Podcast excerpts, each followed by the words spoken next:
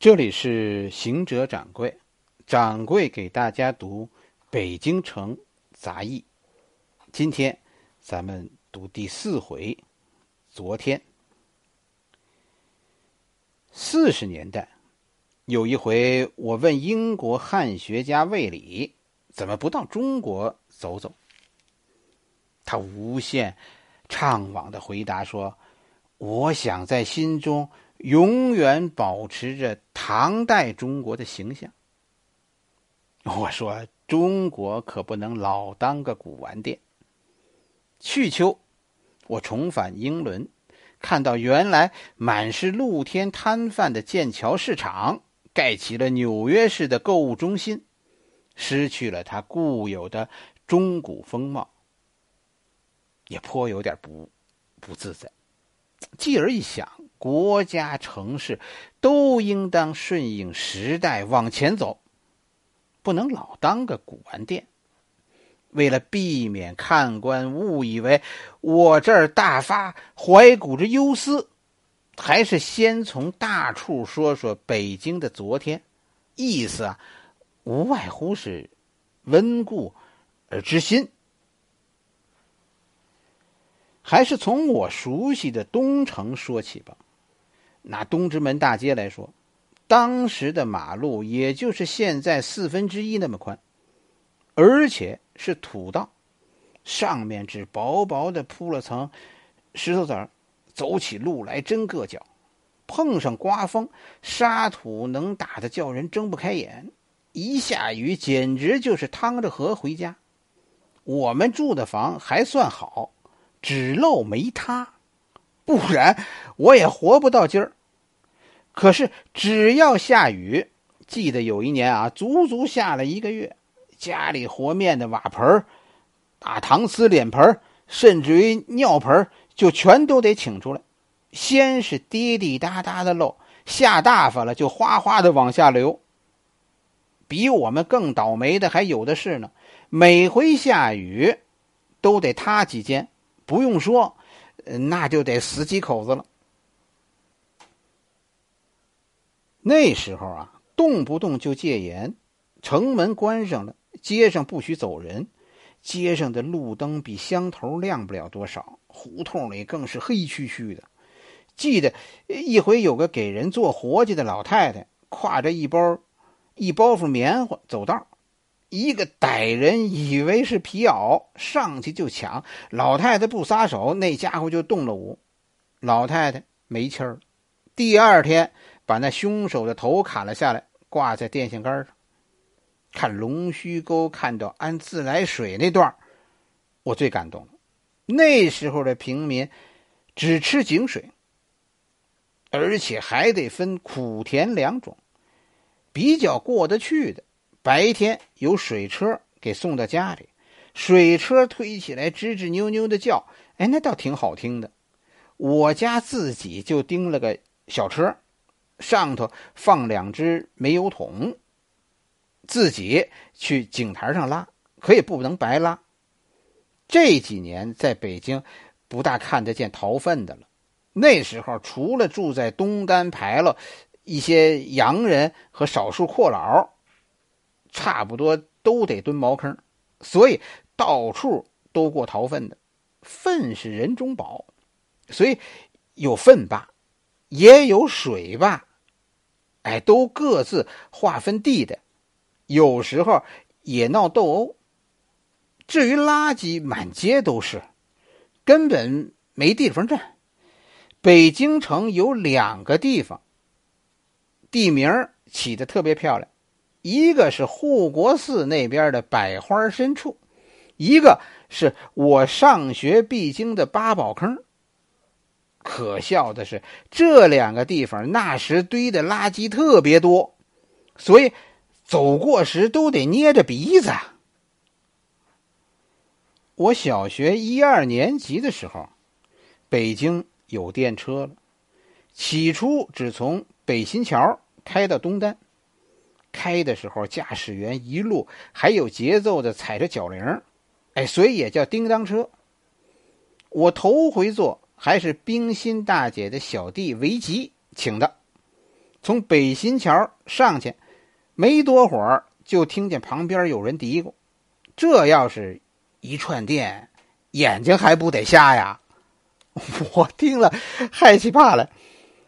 票买到东单的，可我一到十二条就非下去不可。我一回想起这个，我一回想起这件事儿，心里就不得劲儿，因为这证明。我那时的胆子有多么小！五十年代为防细菌战，北京不许养狗了，真可我的心意。小时候早晨送牛奶，每次撂下奶瓶，取走空瓶的时候，常挨咬，常挨狗咬。那阵子，每逢去看人，拍完门先躲开，老怕有恶犬从里头扑出来。一九四五年，在德国看纳粹集中营的种种刑具时，在我看来，最可怕的刑法就是用十八条狼犬活活的把人扯成八瓣咬死。那里出门啊，还经常遇到乞丐，一家大小饿肚子出来要点本是值得同情的。可是有些乞丐啊，专靠恐怖的方法恶化缘。在四牌楼一家铺子门前，我就见过一个三十来岁、满脸油污的乞丐。他把自己的胳膊用颗大钉子钉在门框上，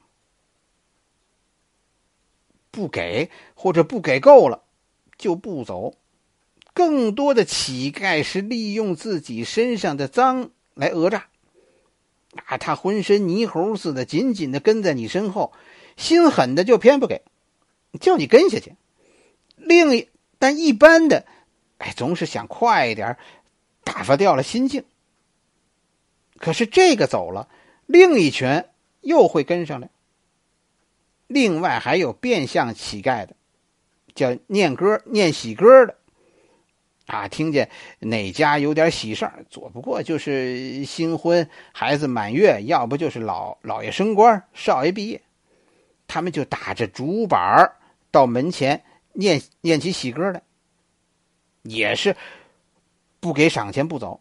要是实在拿不到钱，还有改口念秧歌的，啊，比方说在办喜事的家门口念“一进门来喜洋洋”。先当裤子后当灯，哎，这完全就是诅咒。比恶化缘更加可怕的是过大车的，我就碰上过一回。